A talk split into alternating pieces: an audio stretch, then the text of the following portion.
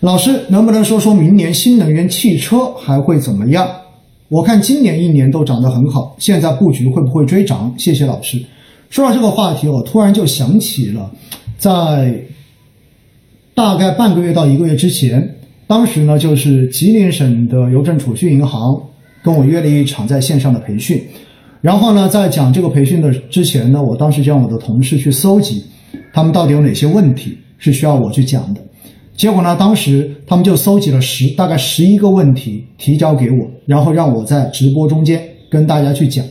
结果呢，我在中间就发现了有两个问题特别好问，我跟大家分享一下。第一个问题是呢，因为报问题上来的都是银行的理财经理嘛，他们都要接触客户。有一个呢跟我报上来的特别好玩，说的是什么呢？说今年的市场涨得特别好，股市涨得特别好，现在买会不会在高位？买了之后市场就开始跌了。哎，这一个问法跟刚才这个朋友问新能源车是一个意思，对不对？但是呢，隔了几个问题之后，我又发现了另外一个特别好玩的问题。另外一个问题说的是什么呢？另外一个问题说的是，老师，我想请问的是，最近市场一路在跌，那这个时候要跟客户去推东西的话，客户都说应该市场还会继续往下调整，估计还会调得更低。所以在这种时候的话，基金根本就卖不出去，我该怎么跟客户解释？所以大家发现没有？对于同一个市场，有人觉得它已经高了，所以买进去之后有可能会下跌；而针对另外一些人来说的话，他会觉得现在市场调成这样子了，估计还会往下跌，所以也不愿意买。最后你会发现，所有的人对于产品、对于市场，其实到最后根本就不是说这个产品本身有没有投资价值，而是你自己对于未来有没有信心而已。这也是我平时在线下的直播、线下的这种培训中间，就是渠道的培训中间，我经常去强调的一个事情，那就是在全国，我这么多年哈做全国的这一种各家银行、各家券商的这种巡回的培训，那有很多渠道，就是银行的领导或者是证券公司的领导找到我提需求，都会说：“老师，能不能给我们来讲一下如何教我们的这些营销团队？”的营销技巧，教他们如何卖基金。然后呢，每次我的回复都是我说，其实营销的问题根本就不是技巧的问题，是什么问题？是信心的问题。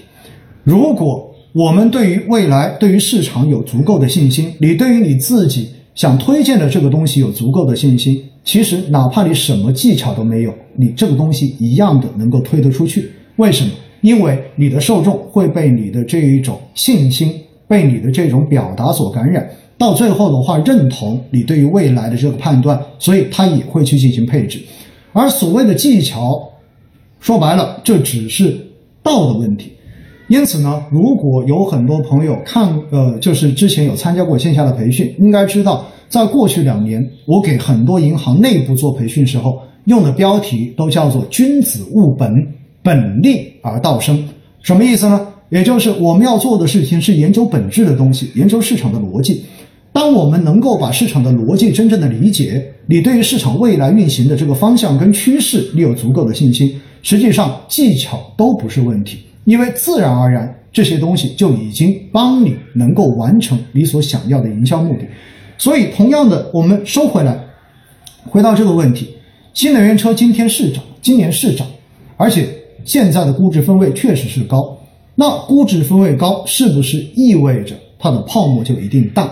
这取决于什么？取决于估值到底是怎么来的。关于这个话题，我不妨再重新跟大家复习一遍：估值本来就是价格除以它的盈利，最后等于估值。那如果估值上去，一方面确实是价格涨得太快，盈利还没有上去，价格先上去，那么估值分位肯定就上去了。那回过头来。要看的就是那未来到底这个估值怎么下来呢？估值往下是肯定的，但是估值下来有两个方式可以下来。第一个是价格往下掉，盈利不变，那么估值也会下来。第二种方式是价格不变，但是盈利往上升，这样子估值也会下来。所以回过头来解答这个问题，就是问清楚自己，你自己对于新能源车产业，你自己有没有信心？你觉得新能源车这一个方向，在未来的这三到五年之间，到底有没有确定的增长机会？如果你认为这些是有的话，那我就觉得你根本就不用在乎现在它的估值到底是高还是低。现实中间说白了，问这个问题还是取决于可能你自己对于这个行业你都不够了解，你对这个方向你自己都没有足够的信心。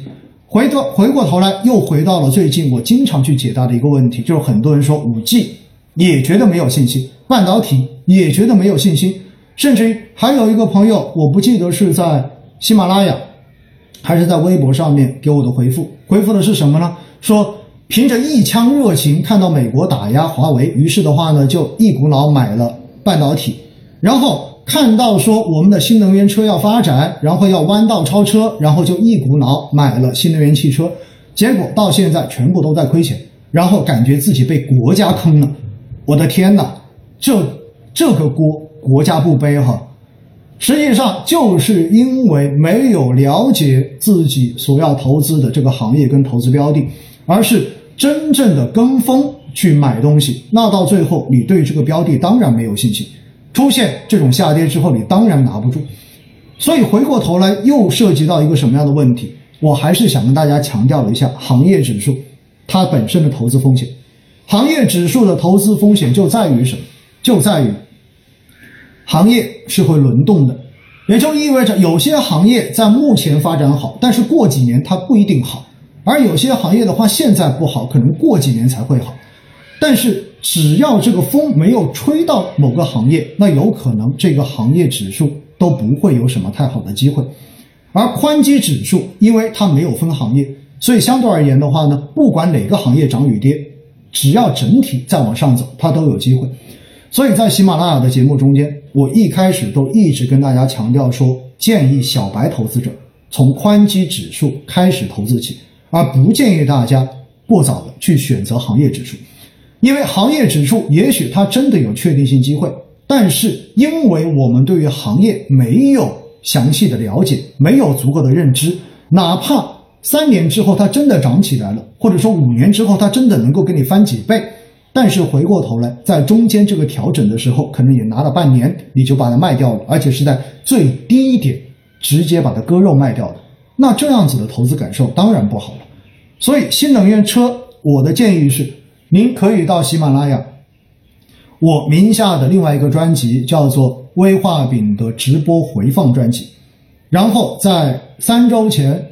威尼斯星空夜话直播，我邀请了我们的指数基金经理，用一个小时的时间，详细的讲过在我国新能源车是否具有投资机会。我相信，如果你真正的有认真的把那一集细细的听完。这个问题应该就已经有了答案了，因为这个赛道的机会是确定的。